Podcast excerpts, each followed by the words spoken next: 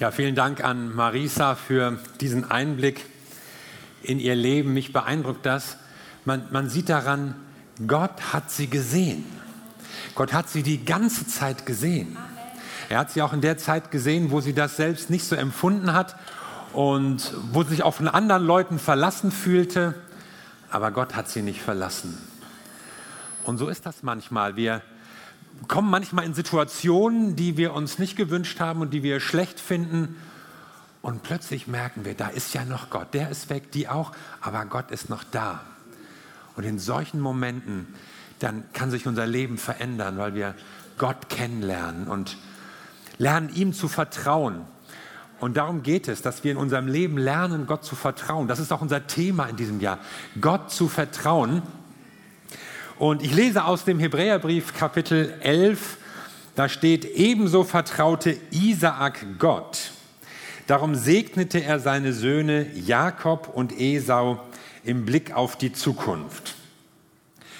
Also dieser Isaak damals vor über 3000 Jahren, der steht ja eher so im Schatten seines Vaters, ja der große Abraham, von dem handeln viele Kapitel im Ersten Testament und der hat Kämpfe gekämpft und lange Wanderungen über, unternommen und äh, dramatische Sachen erlebt und sein Sohn, der Sohn von Isaak, kommt dann später, Jakob, der hat auch dramatische Dinge erlebt und war ein richtiger äh, schlitzohriger Betrüger, der mit Intrigen versuchte, sich durchs Leben zu wuseln. Also vielleicht kann das mal jemand verfilmen, diese Story, das gäbe was her. Aber dazwischen von Isaak erfährt man kaum was. Wir, haben ja, wir erfahren, der hat geheiratet, so eine arrangierte Hochzeit wird recht ausführlich erzählt. Und dann, dann hat er noch ein paar Brunnen gegraben. Aber das war's schon. Und trotzdem steht er hier in dieser illustren Liste in Hebräer 11, in dieser Hall of Fame von berühmten Glaubenshelden. Wieso eigentlich? Was hat er getan? Und die Bibel sagt, er segnete seine Söhne. Und er segnete sie im Hinblick auf die Zukunft. Und was ich hier mitnehme ist, wir können gute Worte aussprechen über anderen Menschen. Wir sprechen Segen aus über anderen Menschen. Es gibt so ein Buch, das wir gerne an junge Paare verschenken, die fünf Sprachen der Liebe. Hm. Und eine dieser Sprachen sind Worte der Ermutigung. Denn wir brauchen es, dass uns Worte ermutigen, dass Leute uns gute Dinge zusprechen. Das ist eine Sprache der Liebe und Gott spricht sie auch. Worte haben Macht. Worte prägen, sie bewegen, sie verändern. Worte geben dem Leben eine Richtung, so oder so. Worte richten auf oder sie zerstören. Worte ermutigen oder sie drücken nieder. Worte bauen auf oder sie reißen kaputt. Worte sind nicht nur Schall und Rauch. Sie können Leben zerstören, Existenzen ruinieren, Firmen in den Bankrott treiben. Sie können Ehen vergiften, Familien auseinanderbringen. Worte sind wichtig. Welche Worte sprichst du aus? Oh, da habe ich noch gar nicht so drüber nachgedacht. Oh, wer Zeit. Sprichst du Worte des Segens aus?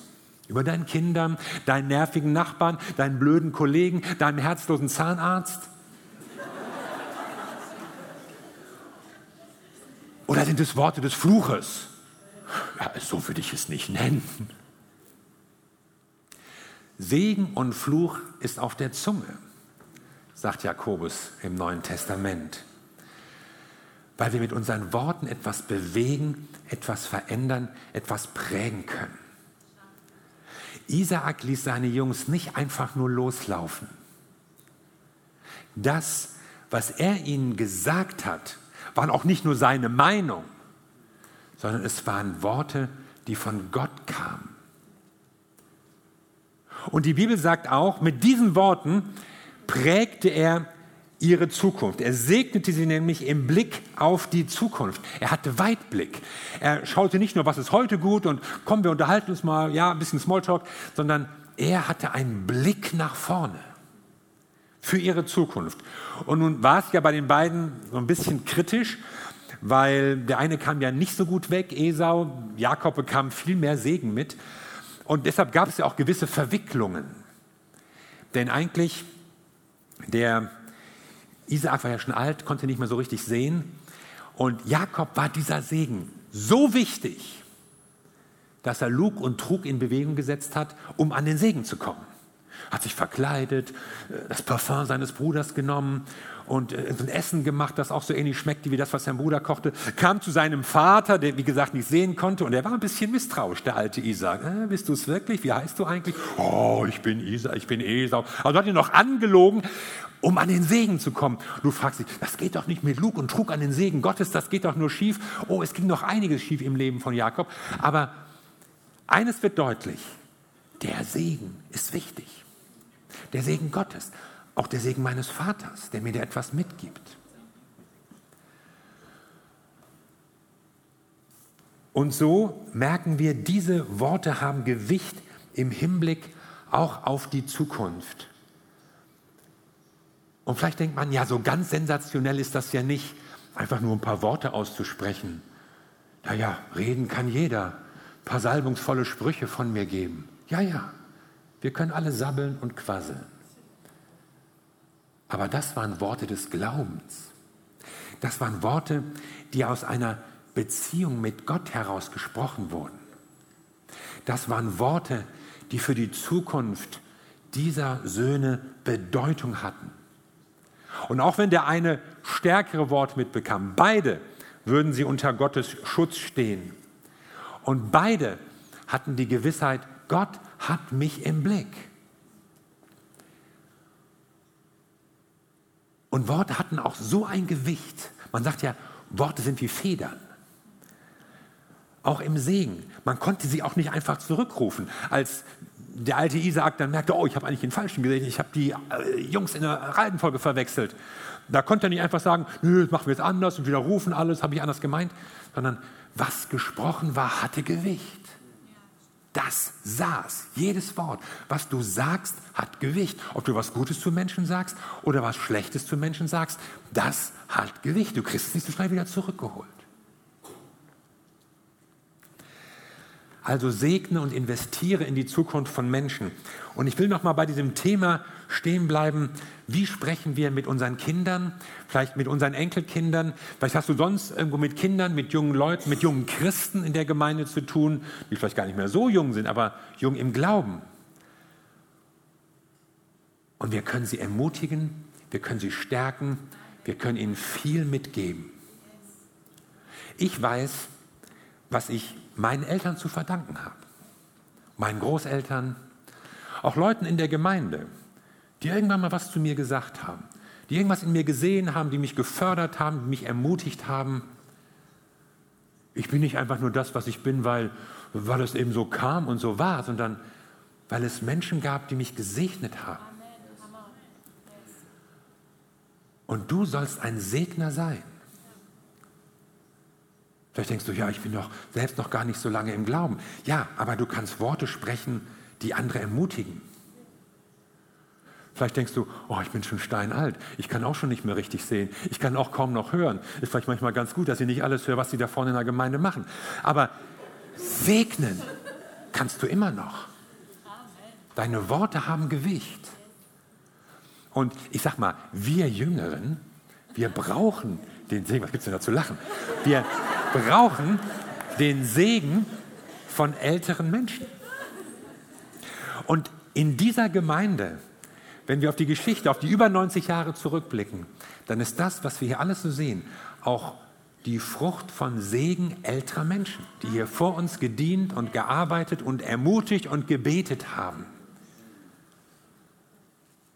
Und deshalb kannst du etwas mitgeben und hast etwas zu geben.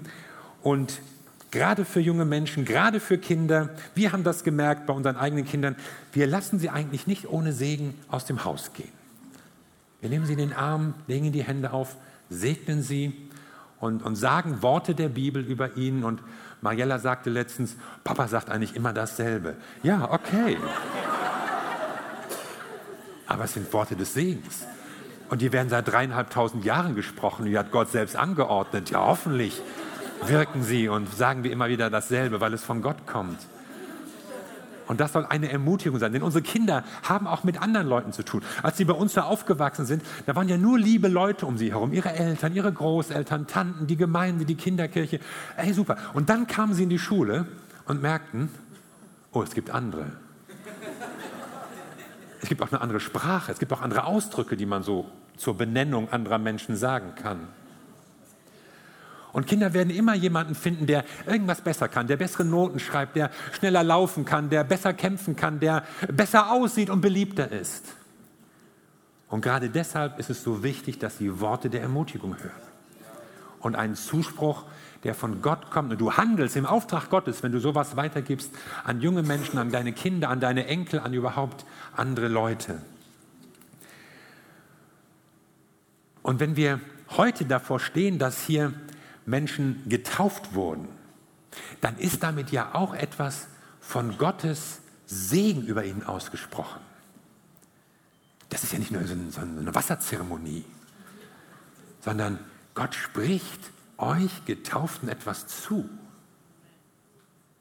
Er sagt, ihr seid jetzt gestorben, ihr seid begraben, ihr seid auferstanden zu einem neuen Leben.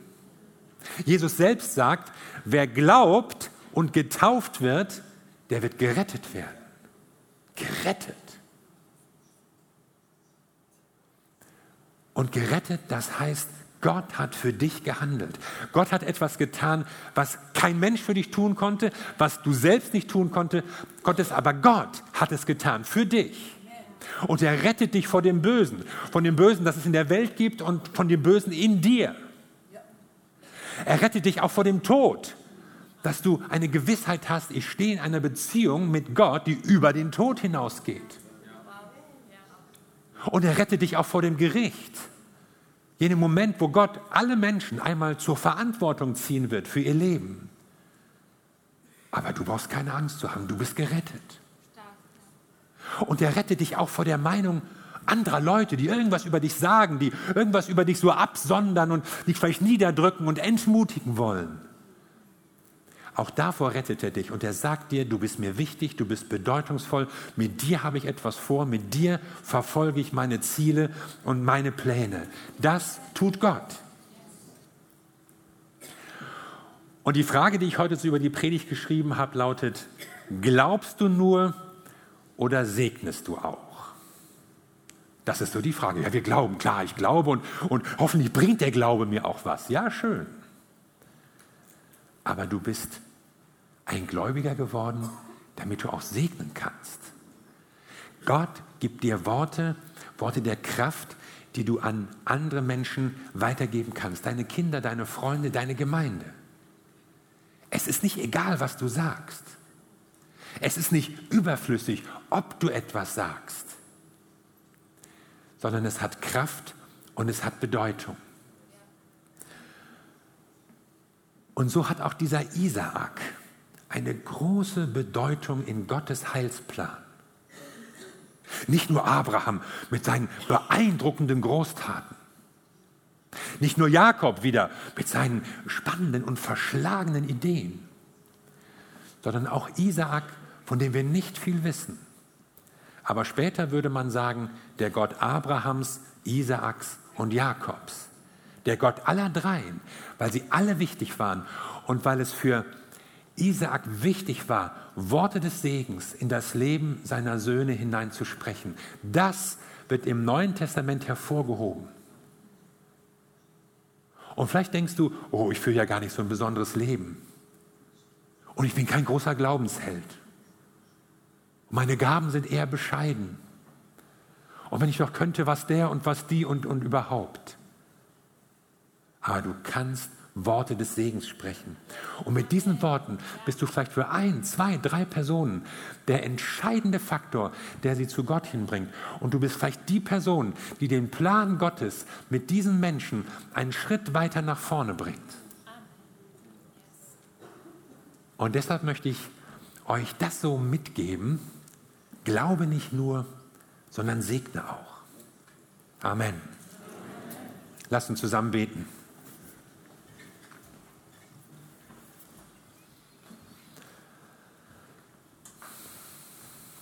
Wir wollen dir danken, unser Vater im Himmel, dass wir unter deinem Segen stehen, dass du uns irgendwann gerufen hast, dass wir Jesus Christus kennenlernen durften und dass du Worte, gute Worte über unserem Leben aussprichst. Das ist ein Schatz und dem verdanken wir eigentlich alles. Danke für Menschen, die in unser Leben hineingesprochen haben, die uns ermutigt haben. Danke, dass du uns eine Gemeinde geschenkt hast, die ein Ort der Stärkung und Ermutigung ist. Und wir wollen heute unser Herz ausrichten auf dich und Segen empfangen. Wir wollen deine Verheißungen ergreifen. Wir wollen dir glauben. Wir wollen dir vertrauen. Aber wir wollen auch sagen, Herr, ich will ein Segen für andere sein. Und ich bitte um eine neue Entschlossenheit für uns, zu sagen, ja, wir wollen Menschen segnen im Hinblick auf ihre Zukunft. Vielleicht wissen wir nicht alles, aber wir segnen sie, wir beten für sie und Gott führt seinen Plan durch. Und vielleicht fällt dir jetzt jemand ein, ein Name oder auch mehrere, von denen du sagst, die möchte ich segnen. Die Zukunft dieses Menschen ist mir wichtig. Dann bete jetzt für sie. Dann segne sie jetzt in einem stillen Gebet vor Gott. Und wisse, dass Gott dich gebraucht, um ein Segen für Menschen zu sein, damit diese Menschen Gott kennenlernen und ihr Ziel erreichen können.